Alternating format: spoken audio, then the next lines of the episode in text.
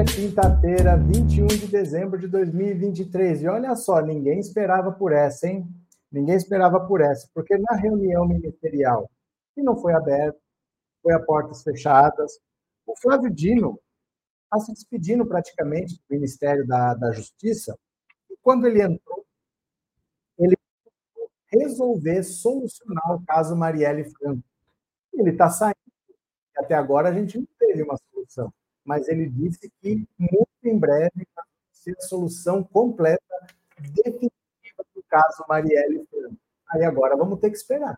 Né? O Flávio Dino disse que vai ter uma solução completa, deve ter investigação da Polícia Federal terminando, eles já devem ter uma posição do que, que deve ter acontecido oficialmente. Quem matou, a gente sabe.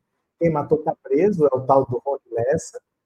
Quem levou ele para lá, porque ele tem problema na perna, ele não anda, ele não pode sair atirando, ele tem que atirar do carro e alguém foi o Elcio de Queiroz. Então, quem matou, quem participou, o Elcio de Queiroz fez premiada, e o Flávio Dino, que agora, muito, é, muito breve, nós vamos saber tudo, tudo que quem matar. Quando o evento do escritório do crime, você saber quem mandou matar, porque o escritório do crime é diferente de trabalhar. Ele não é assim, você contrata alguém, o cara vai lá e faz o que você mandou ele fazer. Eles eles cobram um milhão a um milhão e meio por e aí você dá um milhão e meio e fala, quero que mate fulano cara não vai matar. Ele vai 300 mil para ele, vai contratar um outro, vai dar 1 milhão e 200, vai falar, mata aquele cara. cara ele não vai também, vai pegar 900 e pega para alguém e fala, mata aquele cara. Eles vão fazendo assim, são vários no meio do caminho. Então, no meio do caminho, ninguém sabe quem que é o primeiro aqui. E aí, se acontecer alguma coisa, olha, estão investigando, então, você vai matar um, vai lá, mata outro, e nunca chega no verdadeiro, pagou um milhão e meio.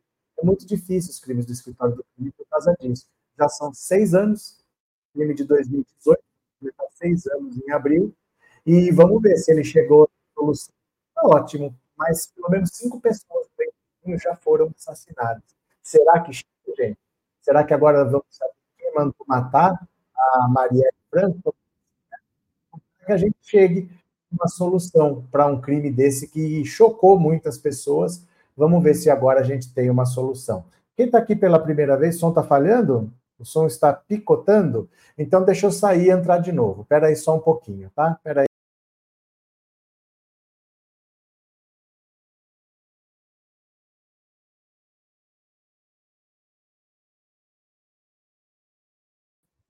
Vamos ver se melhora, porque não é o microfone. É, é essa plataforma que está dando problema aqui na primeira live não estava dando problema. Vamos ver se melhora, viu? Deixa eu ver. É que eu não tenho como ver aqui. Deixa eu ver aqui. Pera lá.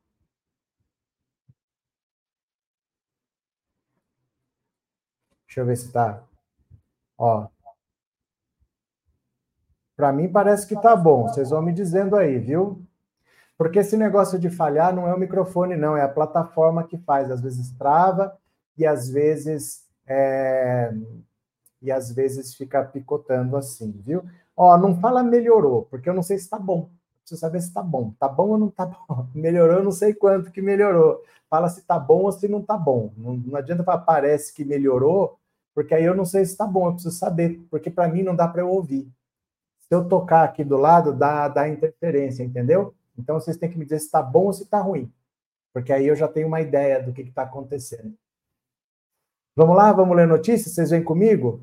Vamos, vocês vêm aqui comigo? Bora, vem aqui comigo, vem aqui comigo. Ó, diga lá. Caso Marielle, Dino diz que assassinato será integralmente solucionado em breve. Vamos ver? Olha só. Flávio Dino aqui, ó. O ministro da Justiça e Segurança Pública, Flávio Dino, disse nesta quinta-feira que a morte da vereadora Marielle Franco será integralmente solucionada em breve ela foi assassinada a tiros em março de 2018, junto com o motorista Anderson Gomes. Cinco anos depois, a investigação não foi concluída. A declaração de Dino foi durante evento do Ministério da Justiça para assinatura de medidas de segurança pública e balanço do ano de 2023. Foi um dos últimos eventos do ministro à frente da pasta antes da posse no STF. Dino fez a cobrança pela elucidação da morte de Marielle, dirigindo seu diretor-geral da PF, André Rodrigues. Eu, no dia 2 de janeiro, disse que nós iríamos, ministra Arcida, elucidar definitivamente o caso Marielle Franco. E hoje alguém pergunta: bom, decorrido um ano, as investigações avançaram. É claro que eu não controlo o inquérito, não tenho a honra de ser policial, mas o doutor Andrei está aqui. Eu quero reiterar e cavar. Não tenham dúvida, o caso Marielle em breve será integralmente elucidado. Apesar da promessa, Dino disse que não poderia cravar o dia e a hora da resolução do assassinato e, questionado, também não deu mais detalhes concretos sobre a investigação. Segundo o ministro, o assassinato da vereadora é um caso fundamental pelo simbolismo de defesa da participação das mulheres na política. Inicialmente, o crime era investigado pela Polícia Civil do Rio. Em fevereiro desse ano, Dino determinou à PF a abertura de um inquérito sobre o caso. O objetivo, segundo o governo, era ampliar a colaboração nas investigações. Olha, já são, já vai completar seis anos, né? Já vai completar seis anos. Então, foi em 2018 foi em março de 2018, e de lá para cá, muita coisa já aconteceu. Cinco pessoas já foram assassinadas. O cara que cedeu o carro, porque o carro, eles nunca usam o carro próprio, né? eles arrumam o carro, normalmente é um carro roubado. Esse cara já foi assassinado. A oficina, esse carro, depois de ser usado, foi levado para uma oficina, foi todo picado, desmanchado e peça vendida. O carro não existe mais o dono da oficina que desmanchou o carro já foi assassinado. Tem um tal de Zico Bacana, que também teria sido uma pessoa que levou o caso para o Rony Lessa, já foi assassinado. Tem cinco pessoas aí no meio do caminho que já foram assassinadas, então não é fácil. Depois de tanto tempo, as imagens das câmeras, o que você pegou, pegou, o que não pegou, não existe mais. É muito difícil você conseguir elucidar um crime conforme o tempo vai passando. Mas o Flávio Dino disse que vai elucidar. Vamos aguardar. Você acha que chega lá? Qual é a sua opinião? Diz aí para mim. Regina, obrigado, Regina. A Regina comprou uma assinatura para o canal. Mais uma pessoa vai se tornar membro por um mês. Então, obrigado pela generosidade, Regina. É o YouTube que sorteia, viu? Aí você se torna membro do canal. Vamos ver? Lê, lê, lê, lê, lê. Regina, que bom, essa é uma boa notícia. Tomara que os responsáveis sejam exemplarmente punidos. Célia, boa noite a todos. Boa noite, chega para cá. Vitor, achei baixo o som hoje, mas coloquei numa caixinha para ouvir melhor. Deixa eu ver aqui. Vamos ver, dá para aumentar um pouquinho aqui. Robson, sequência parece história de filme da máfia, mas é máfia. É máfia. O escritório do crime é crime organizado, é uma máfia. Por isso que é difícil elucidar. Qualquer crime do escritório do crime é difícil de ser elucidado, né? Uh, no Rio de Janeiro, eles já ficaram sabendo quem mandou matar, por isso afastaram o delegado. Não, ficar sabendo não é o caso. Ele tem que saber oficialmente, tem que saber com prova. Saber, normalmente, todo mundo sabe. Porque você conhece os policiais, você conhece os bandidos, Saber, normalmente você sabe, mas você tem que provar judicialmente. Não adianta saber. Você tem que conseguir provar. E a prova, às vezes, não é fácil, principalmente depois de seis anos, entendeu? Depois de seis anos é difícil. Aurélio, obrigado pelo super sticker, meu parceiro. Muito obrigado, viu? Valeu. Joseildo, acho que esse caso não vai ter mais nenhuma novidade. É difícil. Depois de seis anos, é difícil. Deu muito tempo para destruir prova, mas se ele está falando que a investigação avançou, vamos ver, né? É, Gilvan, acredito no trabalho sério do Flávio como ministro do Supremo, só ele mesmo para descobrir os milicianos matadores de Marielle Franco. Não, os milicianos matadores já estão descobertos e presos há muito tempo. É o Rony Lessa e o S. de Queiroz, desde praticamente um ano depois da morte. Acho que eles estão presos desde 2019. A questão não é quem matou, é quem mandou matar. Mandante. Miriam, obrigado pelo super sticker, Miriam. Obrigado de coração, viu? Obrigado pelo seu super sticker. Valeu. Demetrios, Flávio Dino vai fechar com chave de ouro sua passagem no Ministério da Justiça encontrando os criminosos de Marielle. Nhão, Célia, boa noite, boa noite, vamos chegando, viu? Quem mais está por aqui? Nhão, nhão, Maria José, Maria Sé José, boa noite, boa noite. Pronto, TecBR, se o Dino resolver isso, mostra que é o cara. É que, é que assim, não pode depender disso, viu? A sua opinião sobre o Flávio Dino não pode depender disso, porque não é uma questão de empenho, pura e simplesmente. Tem coisas que não dá. Tem coisas que não dá. Por exemplo, se não existir mais provas, não é se ele é o cara ou se ele não é. Às vezes não dá. Às vezes não depende só de boa vontade, né? Depende de ter os elementos ali. Se não tem os elementos, vai fazer o quê, né? Então a sua opinião não pode depender do resultado. Porque o resultado não depende só da pessoa, depende de um monte de coisas. Né? Bora para mais uma? Vocês vêm aqui comigo? Bora ler, bora ler. Campos Neto é convidado e vai participar de um churrasco do presidente Lula com ministros. Eu falo, gente, aprendam com o Lula. Aprendam com o Lula, que o Lula está dando uma aula há pelo menos 20 anos. Eu não tem que chamar, eu não caço do exército. Aprendam com o Lula. Olha só, o Lula está ensinando como que se faz. O presidente do Banco Central, Roberto Campos Neto, vai participar do jantar de fim de ano oferecido pelo presidente Lula na Granja do Torto, nessa quinta-feira, hoje. Ele foi convidado para a confraternização, um churrasco que deve reunir também ministros do governo e confirmou presença. A presença de Campos Neto no churrasco de fim de ano do governo marca uma inflexão na relação tensa entre o presidente do Banco Central e Lula. O chefe da autoridade monetária foi chamado diversas vezes por Lula de esse cidadão e esse rapaz em meio às críticas à relutância do BC de baixar a taxa básica de juros, que só começou a cair em meados deste ano após 12 meses estacionada em 13,75% ao ano para deter a inflação pós-pandemia. Em agosto, Lula chegou a dizer que não sabe a quem Campos Neto está servindo e acrescentou que o titular do BC não entende de Brasil e nem de povo. A relação, porém, foi melhorando junto com o início do ciclo atual de queda de juros e a mediação do ministro Fernando Haddad, com quem Campos Neto vem construindo uma relação mais próxima e de confiança. Em setembro, Haddad levou Campos Neto a uma reunião com Lula. Outro fator que tem ajudado na relação é o trabalho que o BC tem feito na organização de reuniões do G20, grupo das 20 maiores economias do mundo, que atualmente é presidido pelo Brasil e que realizará uma reunião de cúpula de chefes de Estado no Rio em 2024. O Banco Central tem liderado o grupo com, como o da inserção financeira. Hoje, o presidente do BC afirmou acreditar que o ritmo de queda na taxa de juros de meio ponto percentual a cada reunião deve ser mantido nos dois primeiros encontros do ano que vem. Atualmente, a taxa está em 11,75. O governo quer uma aceleração de cortes nos juros, dado o, o aparente controle da inflação, para estimular investimentos e o consumo, para impulsionar o crescimento da economia em 2024, cujas previsões do mercado são inferiores a deste ano. Ontem, Haddad se queixou da demora do BC em baixar a Selic em uma reunião de Lula com seus ministros. O Lula está nos mostrando como é que se faz. Lula não guarda rancor, o Lula não é da briga. Pensem nisso quando vocês falarem, ah, eu torço para briga. O Lula está ensinando como que se faz. Aproveitem o que o Lula está ensinando, gente.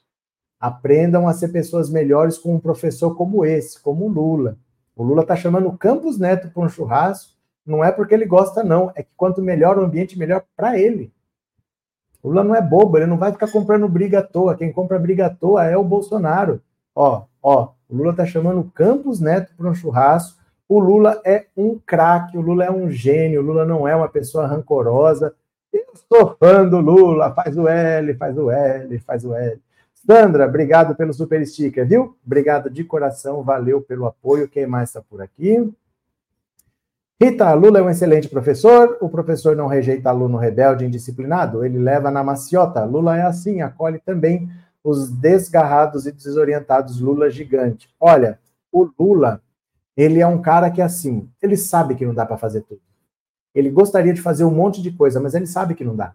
Porque ele não tem maioria, porque ele sabe do congresso difícil que ele tem, ele sabe das limitações do orçamento. O Lula tem consciência disso. Então ele abre mão de um monte de coisas mas ele nunca abre mão de ajudar o pobre. Ah, tinha que ter feito a regulação da mídia. O Lula sabe que tinha que ter feito. Ah, mas tinha que ter feito a regulação do mercado financeiro. O Lula sabe, mas não dá para fazer tudo. Então, entre fazer a regulação do mercado financeiro e ajudar o pobre, o Lula sempre vai optar por ajudar o pobre. Ele vai fazer o PAC, ele vai fazer o Minha Casa Minha Vida. Não dá para fazer tudo. Mas ele nunca abre mão de ajudar o pobre. Então, assim, às vezes a gente cobra que ele faça isso, que ele faça aquilo, ele faz no limite do que dá. Ele gostaria de fazer mais coisas, mas como é que faz tudo? Com esse Congresso contra, com o Banco Central contra. Então, o que ele faz, ele pode. Chama até, se precisar, o Campos Neto para um churrasco para melhorar a situação, para melhorar o clima. Mas ele faz tudo o que ele pode, ele tenta, né? Elaine, eu sou rancorosa. Isso é uma escolha. Elaine, isso é uma escolha. Porque quando você toma um veneno, quem morre? Não adianta você tomar um veneno e achar que o outro que vai morrer. É melhor para você não ser rancorosa, fazer assim, ó, deixar ir. O rancor, uma coisa ruim dentro de você, só faz mal para você, não faz mal para o outro, viu? A Lívia ainda tem canal criticando Lula. É porque o ódio engaja mais do que o amor sempre. Então, sempre que você criticar, vai ter gente parando para te ouvir. Sempre que você atacar, vai ter gente parando para te ouvir. Então, muita gente faz isso para ganhar visualização, muita gente faz isso para ganhar mais inscritos, para o canal crescer. É o método do Bolsonaro, né? É o método do Olavo de Carvalho, criticar para engajar. Rogério, tá como festa de fim de ano na firma esse jantar, mas é uma festa de fim de ano mesmo. É uma festa de fim de ano, é uma confraternização entre eles. Estão lá no churrasco na Granja do Torto, Lula chamou quem pôde, né? Tá, tá chamando quem pode, é bem isso mesmo, né? Meu Deus, entrei em live de esquerdistas, porque você é de esquerda e não sabe. Você sabe que o algoritmo faz assim, né? Ele te leva para coisa com a qual você tem afinidade. Então não adianta. Se você está aqui é porque você é de esquerda, querendo ou não. Mesmo que você tenha medo do comunismo. Você tem medo do comunismo, meu caro? Medo os latifundistas, são os monopolistas, são os colonialistas, enfim, os parasitas. São os latifundistas, são os monopolistas, são os colonialistas, enfim, os parasitas. São os latifundistas, são os monopolistas, são os colonialistas, enfim, os parasitas. Ei, Laia, faz tempo que não aparece uma gadaiada perdida aqui. Fazia tempo, né? Fazia tempo. Cadê quem mais? Uh, Anne, é que os físicos quânticos chamam de soltar. Os físicos quânticos chamam de soltar.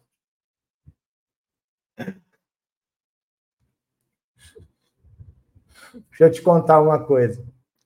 Eu estudei mecânica quântica na faculdade. Eles não falam de soltar. Ai, meu Deus do céu, Anne, tudo vai dar certo, viu? Vera, não acho que o ódio ganha, acho que os que sabem é que o amor falham em ficar calados. Mas não é questão de achar, Vera, não é questão de achar. Eu estou falando de realidade. Vou te dar um exemplo. Se você falar assim, olha, gente, entraram na minha casa, pegaram minha filha, vamos atrás do cara aqui, aparece um monte. Se você falar, gente, vamos ali naquele lar de idosos, pintar uma parede, não aparece um. Não é questão de achar. A vida mostra isso para gente todos os dias. Quando você quer fazer o bem, tenta juntar dinheiro para fazer o bem. Tenta juntar dinheiro para fazer o mal. Não é questão de achar. A vida é mais dura do que as palavras.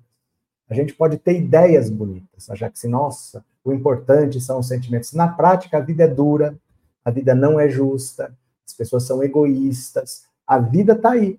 A gente é que se acostumou a repetir palavras bonitas, mas a vida está aí mostrando como que é, né?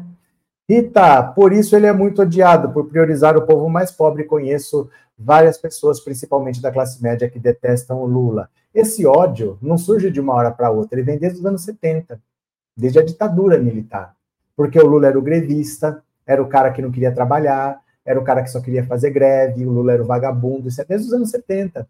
Imagina 50 anos atacando uma pessoa. Que canal de televisão defende o Lula? Todos atacam há 50 anos, né? Nham, nham, nham, nham, nham. Cadê vocês aqui? É, Neuza, olha o Antônio Epifânio perdido aqui também. Deixa o professor Zombai. Cadê Antônio Epifânio? Tem um Antônio Epifânio aqui? Cadê? Aqui. Antônio Epifânio, isso aí, professor. Lula não vai governar como o Milei da Argentina. Mas nem que ele quisesse, né?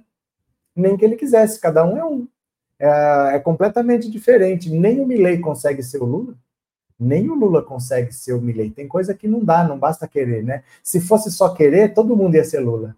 Né? Se fosse só querer, todo mundo ia ser Lula. É, Alice, o senhor viu o Nicolas fazendo oração contrária ao Lula no Congresso e dá-lhe banho de sal grosso? Gente, eu não vi, eu não ligo. De verdade, assim, vocês têm que aprender a ignorar essas coisas. Eu falo isso sério.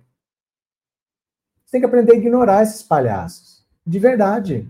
Eu não sei por que, que vocês prestam tanta atenção no, no que o Nicolas fala, no que no Gustavo Gaia. De verdade. De, ver, de verdade mesmo, não sei por que, que vocês dão tanta relevância. Porque eles mentem, eles não falam nada que presta, nada que se aproveite. Por que vocês não deixam para lá? É sério. Tem que aprender a ignorar esse pessoal.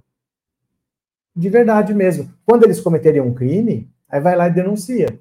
Que nem quando ele botou a peruca no dia da mulher e fez aquele discurso criminoso dele.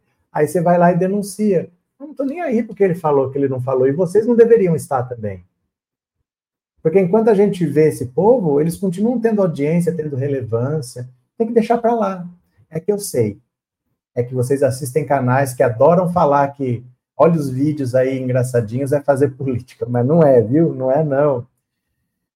É, gente, não entra em canal de direita, senão isso nunca vai acabar. Não assista, dá engajamento para eles. Olha, a gente tem que entender como que as coisas funcionam. Presta atenção aqui. Na, na internet, existe uma coisa que chama algoritmo de relevância.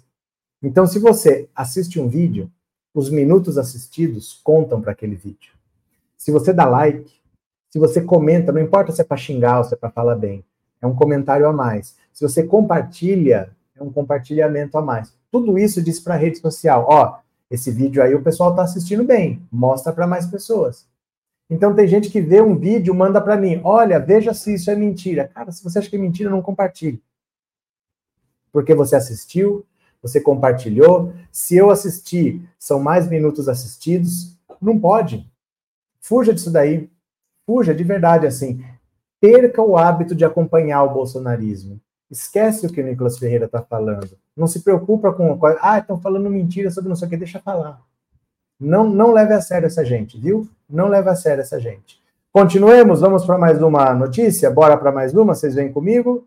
Bora para mais uma, olha só. Opa, cadê aqui? Eita, pera lá, deixa eu compartilhar a tela aqui. Bora, vem comigo. Foi, foi, foi. Olha, Milley defende mega decreto em meio a protestos. Aviso que vem mais. Olha que beleza. Olha que beleza, gente, que tá a Argentina, não tá nem aí, tá arrancando o couro do povo e tá avisando que vem mais. Após anunciar um mega decreto para viabilizar uma extrema desregulação da economia da Argentina, em meio a protestos e panelaços em Buenos Aires, o presidente Javier Milei defendeu suas medidas na quinta-feira e alertou que vem mais por aí, para ele, os manifestantes contra a iniciativa só poderiam ter essa opinião se sentem saudade do comunismo ou têm síndrome de Estocolmo.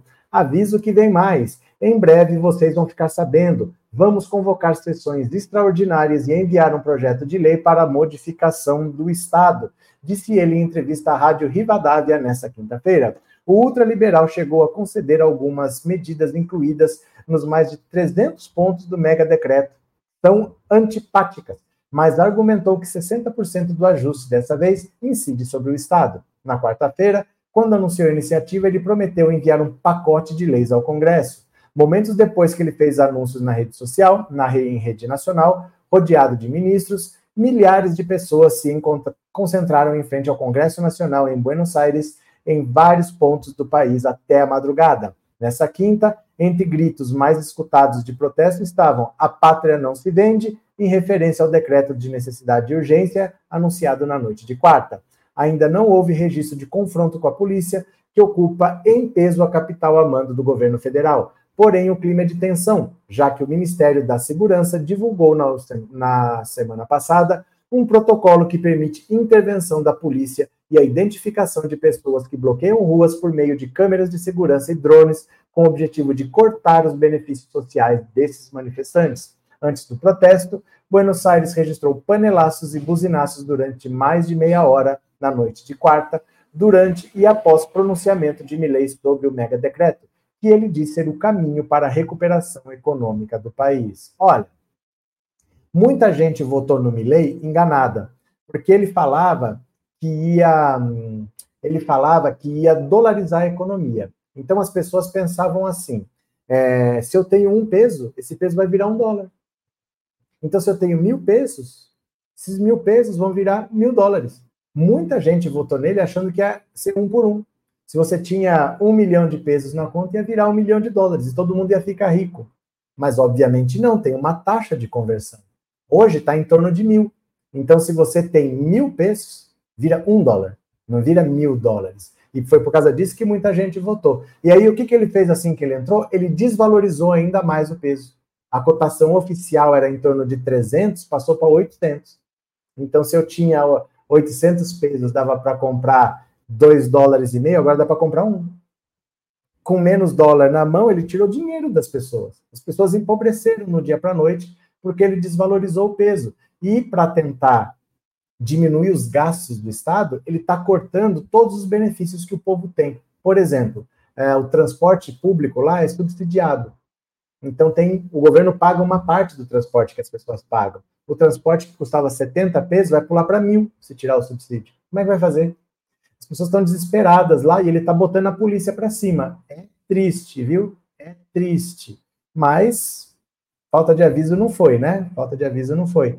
Regina, eu ignoro tudo que os extremistas falam e fazem, porque assim, ó, você pode desmentir uma mentira na televisão, você pode desmentir uma mentira no rádio, você pode desmentir uma, uma mentira numa revista, mas na internet não. Porque a rede social, ela não sabe se você está falando bem ou mal. Ela só sabe que você está falando. Então, se o cara fala Lula ladrão, e você vai lá e fala, não, o Lula não é ladrão, para a rede social é só um comentário a mais. Não importa que você está desmentindo. Então, quando você fica ali, você está pondo um comentário a mais. Se é um vídeo, você assistiu o vídeo, e comenta, o tempo que você está comentando também conta como minutos assistidos. Então, tudo isso ajuda o conteúdo a viralizar. Então, o que, que a gente pode fazer? Ignorar. Ignorar e denunciar, mas não comentar, não assistir e passar longe, né? Dinho Souza, desses 30 palhaços que tem no Congresso, pelo menos sete podem ser presos. Do que está falando, Dinho? Qual é o caso? João da Mão Evangelista, Sou sincero, não dou atenção em nada para esse, esse chupetinho, mas não é só para ele, não, é para o bolsonarismo em geral. Porque, por exemplo, o Bolsonaro passou quatro anos do meu exército, estão esticando a corda, eu tenho um decreto aqui pronto. Quatro anos falando isso. Ele estava usando o medo das pessoas contra a própria pessoa. Se a gente dá trela, é a única arma que ele tem, porque é mentira. Ele tentou. O exército foi? O exército não foi. Ele chamou. O exército não foi. Então, todo esse tempo que ele ficou estressando as pessoas, ele só conseguiu estressar porque as pessoas deram atenção, porque ele nunca teve apoio do exército. Mas ele falava que tinha. Entendeu? Se as pessoas entenderem que não pode dar atenção, porque a única arma dele é essa, é o medo, é mentir, ele perde a força que ele tem. Cada vez as pessoas estão dando menos atenção, cada vez ele está perdendo mais a força, viu? É, TecBR, se o gado acabasse, a esquerda daria views para os políticos. Aqui é?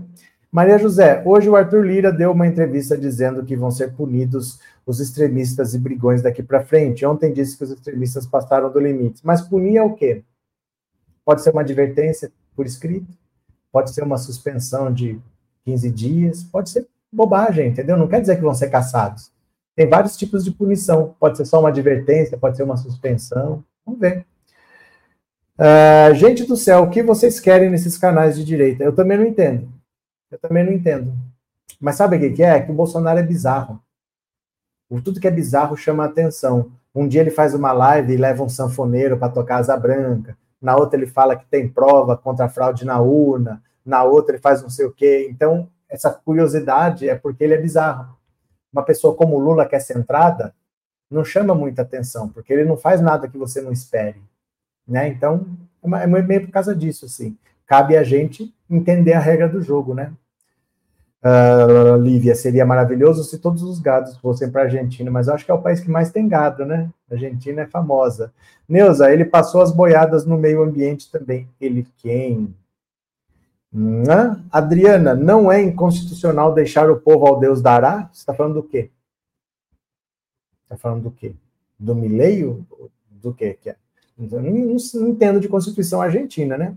Rita, como o povo argentino entrou numa situação dessas elegendo esse louco? Será que o povo vai suportar esse martírio? Ah, só a gente que pode? Só a gente que pode? Adiantou avisar no Brasil? Adiantou avisar na sua família? Ou você não tentou avisar para alguém na sua família, brigou e não adiantou? É assim, gente, né? Carlos Guerra, boa noite. Aqui em Americana tem apresentador de um jornal matinal que fala que o Brasil tá uma draga. Já mandei ele ir para a Argentina.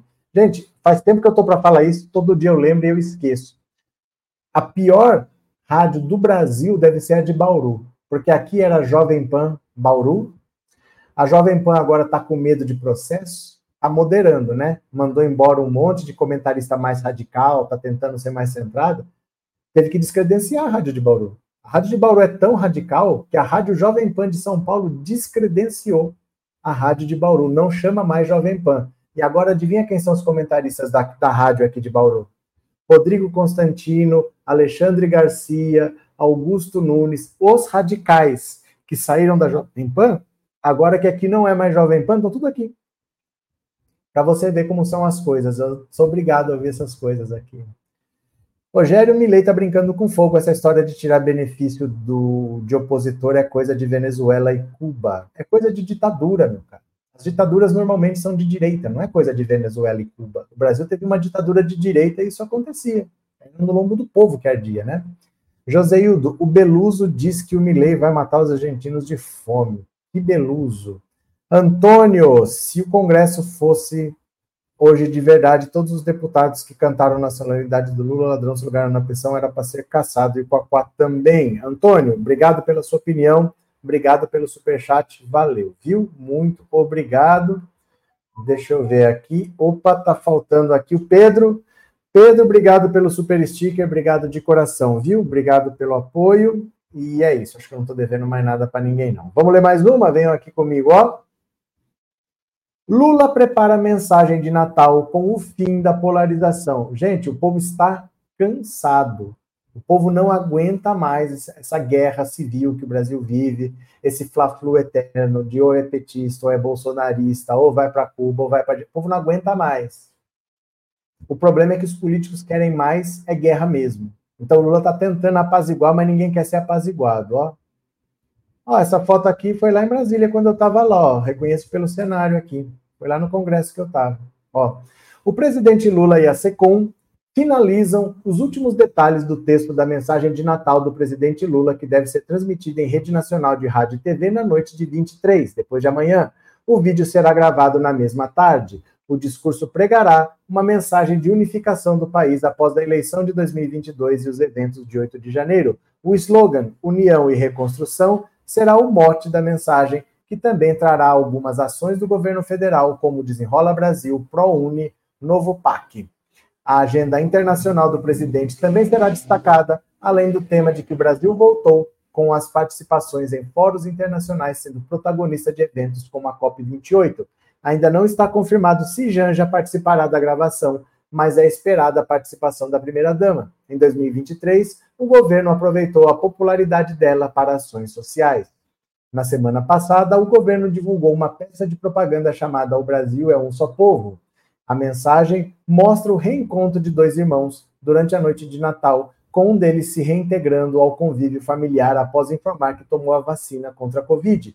Lula gostou muito do vídeo e a mensagem de Natal deve ser no mesmo tom. Olha, o Lula está tentando pacificar esse país há muito tempo. O problema é que o país não quer ser pacificado. As pessoas querem continuar brigando, as pessoas gostam disso, né? Elas querem o confronto, mas a gente vai com isso até onde, gente? Se a gente está num bar que cada um rema para o lado, a gente vai chegar onde? Não, não vamos para lugar nenhum, né? É, Carlos Guerra, já que o Milei quer privatizar tudo, poderia comprar a Argentina. Eles não estão valendo nada mesmo. Mara bizarrice essa curiosidade mesmo. E eu não fui pesquisar aqui na plataforma o canal do Pedrinho, mas depois fiquei até com medo de dormir à noite e ter pesadelo. Bem feito. Demetrios, nas suas estações a Argentina está aparecendo o filme 1984 com o Big Brother falando no alto-falante. É, Anne, ele é corrupto também e não aconteceu nada. Ele quem, Neuza?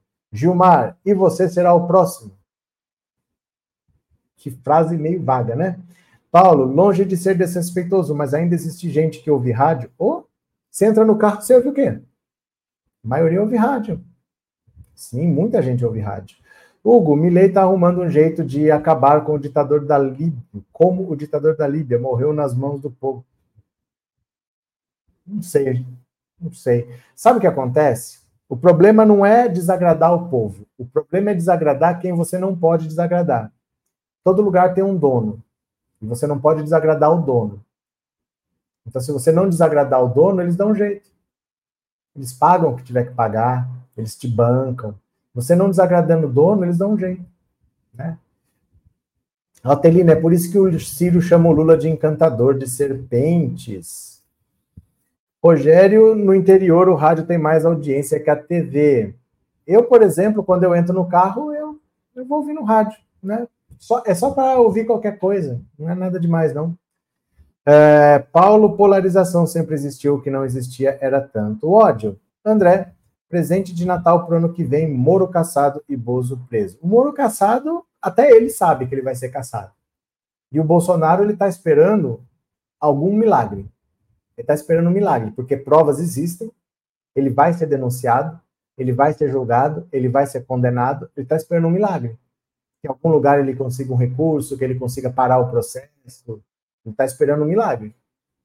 É essa situação, né? Cadê.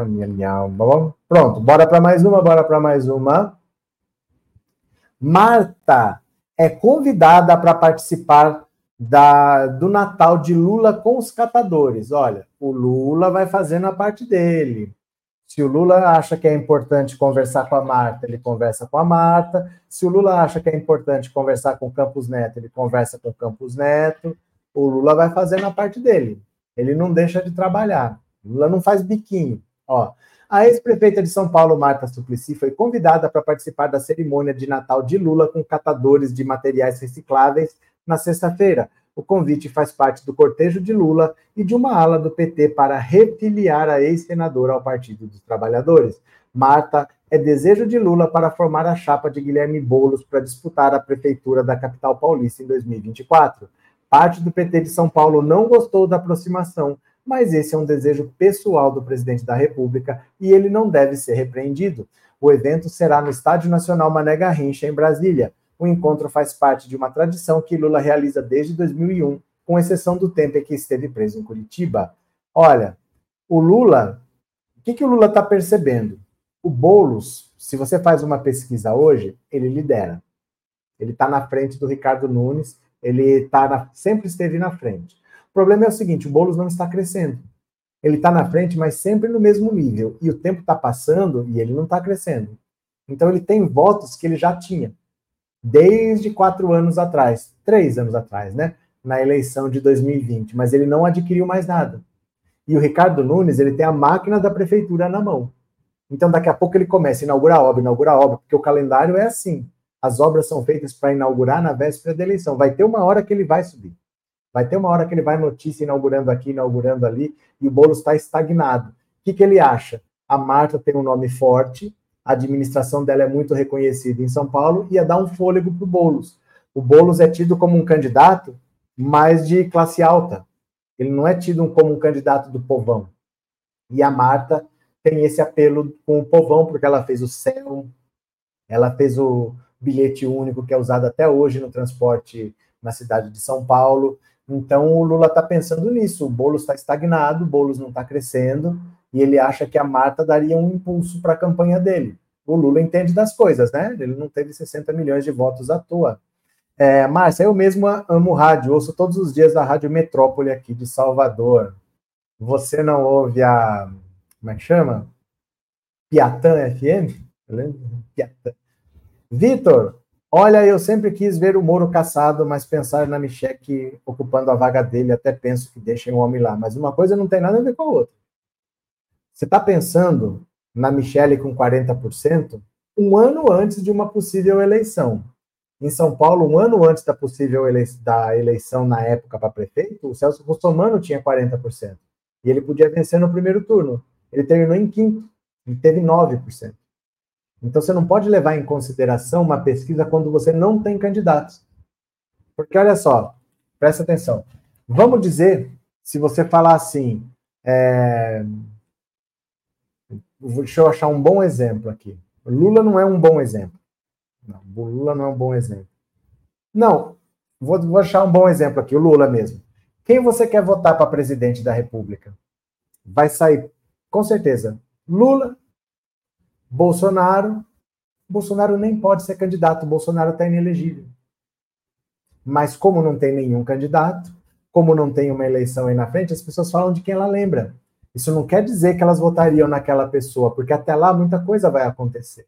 Então hoje o Bolsonaro teria voto, mas ele não é candidato, ele não pode ser candidato, ele está inelegível. Mesmo assim, as pessoas vão lembrar. A hora que formam um cenário, os candidatos são esses, muda tudo. Entendeu? Então não pense que a Michelle está eleita um ano antes da eleição, porque não existem nem os adversários. Né? É, Carlos, tenho 58 anos e posso afirmar com toda certeza o governo que priorizou os que mais precisam foram os de esquerda. É porque é praticamente uma coisa só, né? Dois mandatos do Lula e dois mandatos da Dilma é a mesma linha. Só existe isso no Brasil. O Brasil não teve mais do que esses 14 anos, né? Uh, Joseildo, a Marta também deve estar tá louca para votar para o PT, o Beluso, o ex-presidente do Palmeiras. O que, que vocês estão falando de Beluso?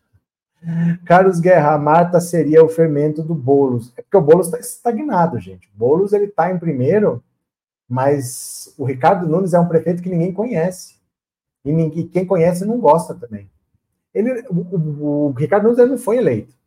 Ele era vice do Bruno Covas, e o Bruno Covas morreu. Então ninguém votou nele, ninguém gosta dele, ninguém conhece ele. O Boulos está em primeiro, mas ele está estagnado, entendeu? Então vamos ver. Já Márcia, não, muita breguice pro meu gosto. Sei, sei. Piatã, tô ligado, viu? Neuza, Valdemar já falou que a Michele não será candidata aqui no Paraná. Ele não vai dar poder para a família. Ele não quer.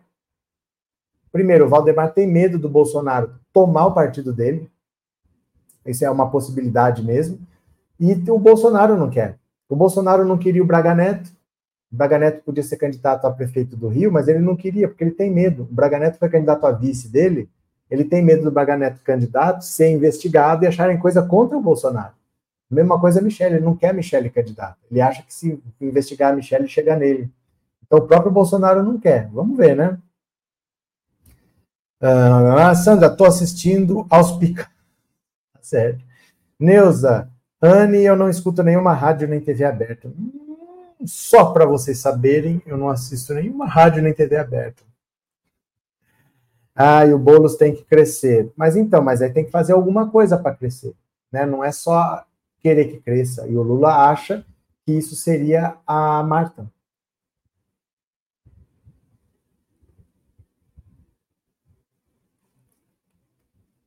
Continuemos, continuemos. Deixa eu ver aqui. Pera lá. Eu perdi uma notícia que estava separada aqui. Deixa eu ver onde é que está aqui. Essa aqui mesmo. Não sei por que, que não apareceu aqui. Quero que vocês vejam esta notícia aqui, que chega a ser um deboche, mas vamos lá. Câmara gastará 100 milhões de reais para reformar apartamentos funcionais. Você sabe o que são os apartamentos funcionais? são aqueles que onde ficam deputados, senadores, ministros. Olha só. A Câmara dos Deputados vai gastar quase 100 milhões de reais para reformar dois prédios de apartamentos funcionais destinados à moradia de parlamentares em Brasília. A previsão de gastos consta de uma licitação cujo edital foi publicado pela Casa, pela Câmara, na quinta-feira. No total, a Câmara estima que a reforma custará 99,5 milhões de reais. Ao todo, serão reformados 48 apartamentos funcionais desocupados, localizados em dois blocos diferentes da quadra 202 Norte, no plano piloto da capital federal. Quer dizer, 48 apartamentos, vamos arredondar para 50 e 100 reais, para reformar cada apartamento vai gastar 2 milhões de reais. Ao todo serão reformados aqui. Em um dos edifícios, a estimativa da Câmara é que a reforma custe 49 milhões. No outro, o custo será um pouco maior, de cerca de 50 milhões. A decisão da obra foi tomada pela mesa diretora da Câmara, presidida por Arthur Lira. O entendimento foi que a reforma geral seria a melhor maneira de sanar a insuficiência de apartamentos funcionais.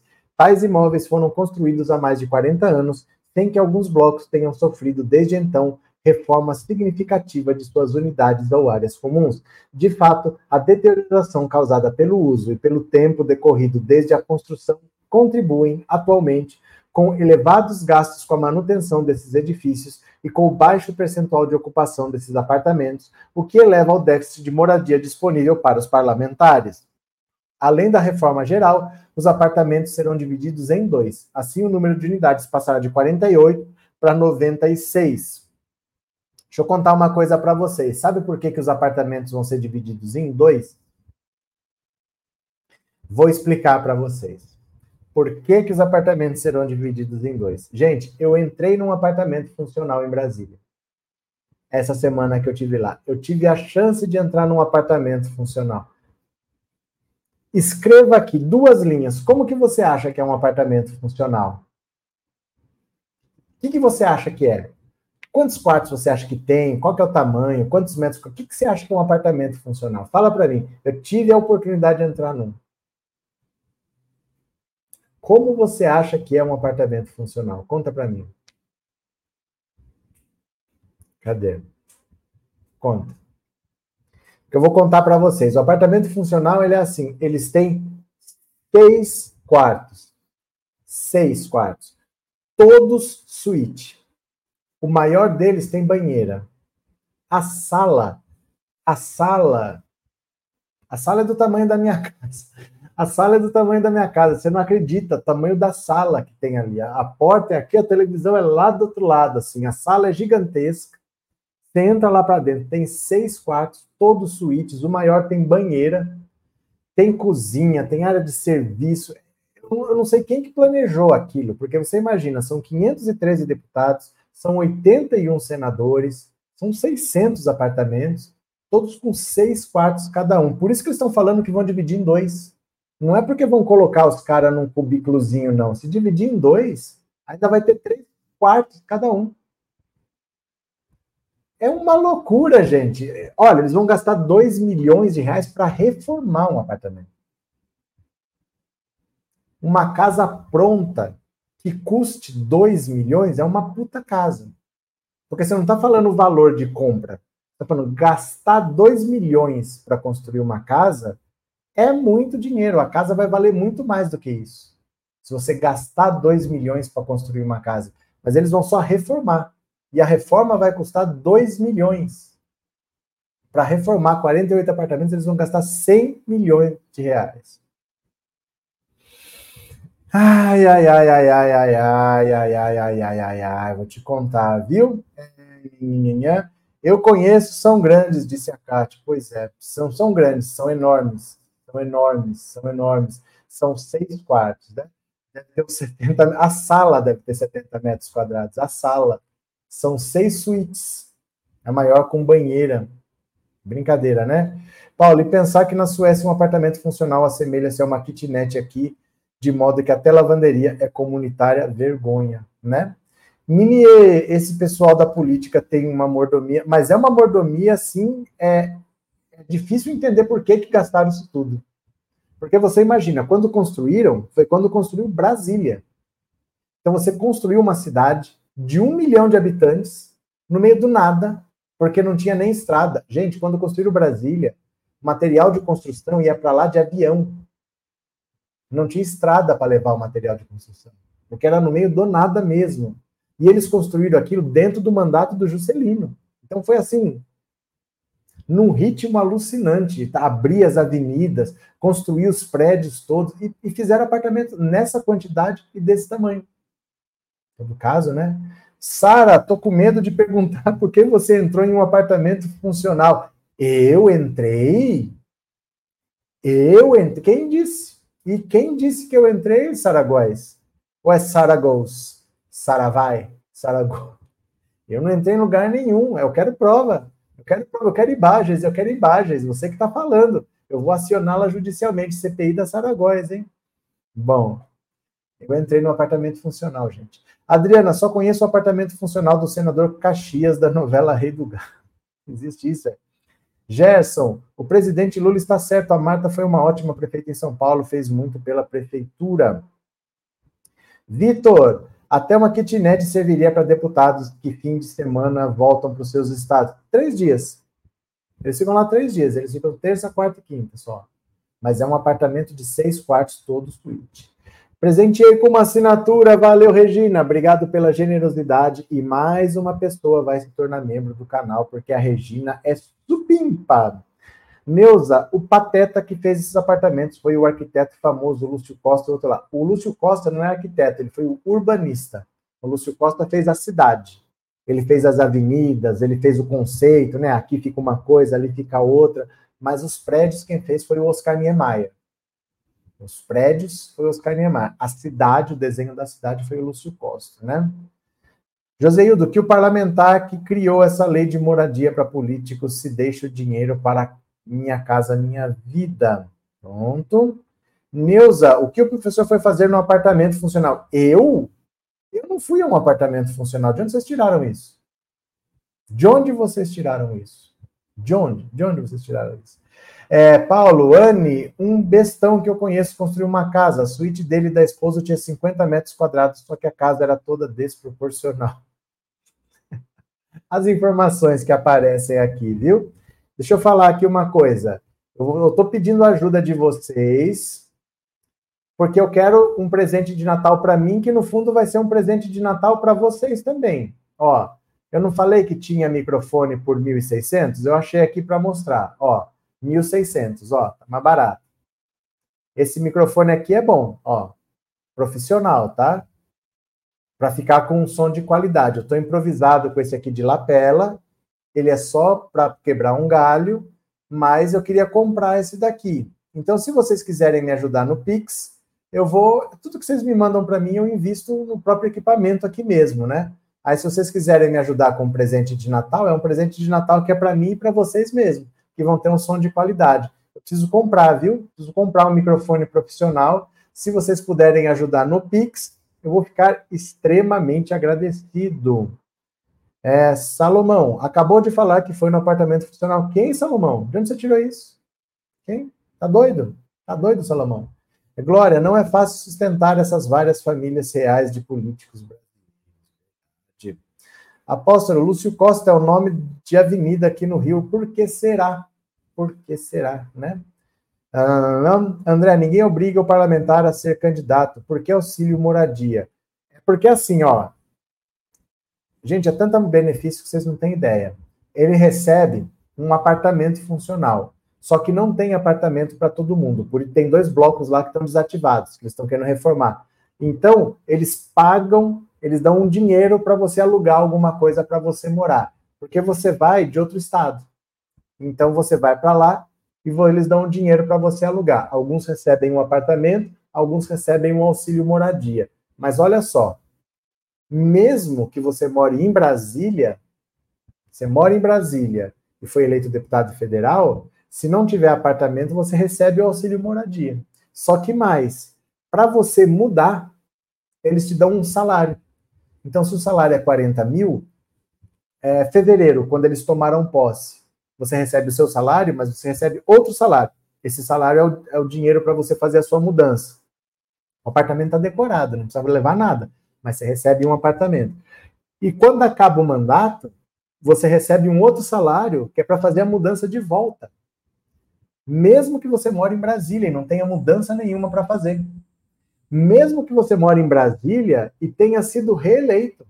Se você foi reeleito, hora que acabou o mandato, você recebe um salário e no mês seguinte, que começa o outro mandato, você recebe um salário para fazer a mudança de novo, mesmo sendo reeleito e mesmo sendo de Brasília. O que a gente vai fazer, né? A pessoa vai montar um podcast? Não, meu cabeça. Tinha um microfone aqui que quebrou, preciso de outro. Ai, Lair, boa noite, vamos chegando. Gente, o salário dele, o salário não é nada, gente. No montante de gastos, o que gasta um gabinete, a quantidade de assessor que contrata, o salário é a parte menor é 40 mil, eles custam vários milhões. Eles custam vários milhões, o salário não é nada nessa conta, de verdade, assim. Muitos assessores, muita verba de gabinete, muito auxílio, muita passagem aérea, muita emenda parlamentar, né? Então, Um, Angelina, quantas mordomias? Nós é que pagamos, sim. Nós é que pagamos, o povo pobre que paga, né? Beatriz, aprendo a cada dia mais sobre política e como pensar, mesmo que dentro das minhas limitações, como, uma pessoa, como pensa um político. Valeu, obrigado, Beatriz. Obrigado pelas palavras, mais de um ano aí como membro. Obrigado mesmo, viu? Valeu. E Rita, é muito dinheiro para esses políticos, por isso que eles não querem sair da política. É mais do que dinheiro, é mordomia e poder. É muita mordomia e muito poder. Porque o que você paga de salário não é nada perto do que representa ser um deputado. Quanto, ó, acho que são deputado eu não sei, senador recebe 60 milhões em emenda parlamentar. 60 milhões cada um de emenda parlamentar. Deputado deve ser no mínimo 20 ou 30 cada um. E isso não é só dinheiro, é poder. Porque vai beneficiar alguém, esse cara vai te agradecer de alguma maneira, né? Patrícia, na Marinha é a mesma coisa, chama-se salário para movimentação. Então, só que assim, mesmo você sendo de Brasília e não tendo mudança nenhuma para fazer, você recebe. Para mudar e para voltar, no começo do mandato e no fim, e mesmo que você se reeleja. Porque se você se reelegeu, você nem vai mudar de apartamento. Você não sai nem de um apartamento para o outro, você fica no mesmo apartamento. Mas você recebe um salário no final do, do mandato e recebe um outro salário no começo do outro, mesmo tendo sido reeleito e mesmo sendo de Brasília. Deixa eu ver aqui, ó, quem colaborou com o Pix. Se você me ajudou no Pix, eu vou ler o seu nomezinho agora. Bora, bora, bora. Pix, Pix, Pix, Pix, Pix.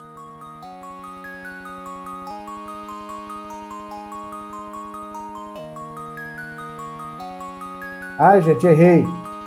Errei. Pera lá, errei. Não, é esse aqui, ó. Pronto. Errei. Pronto.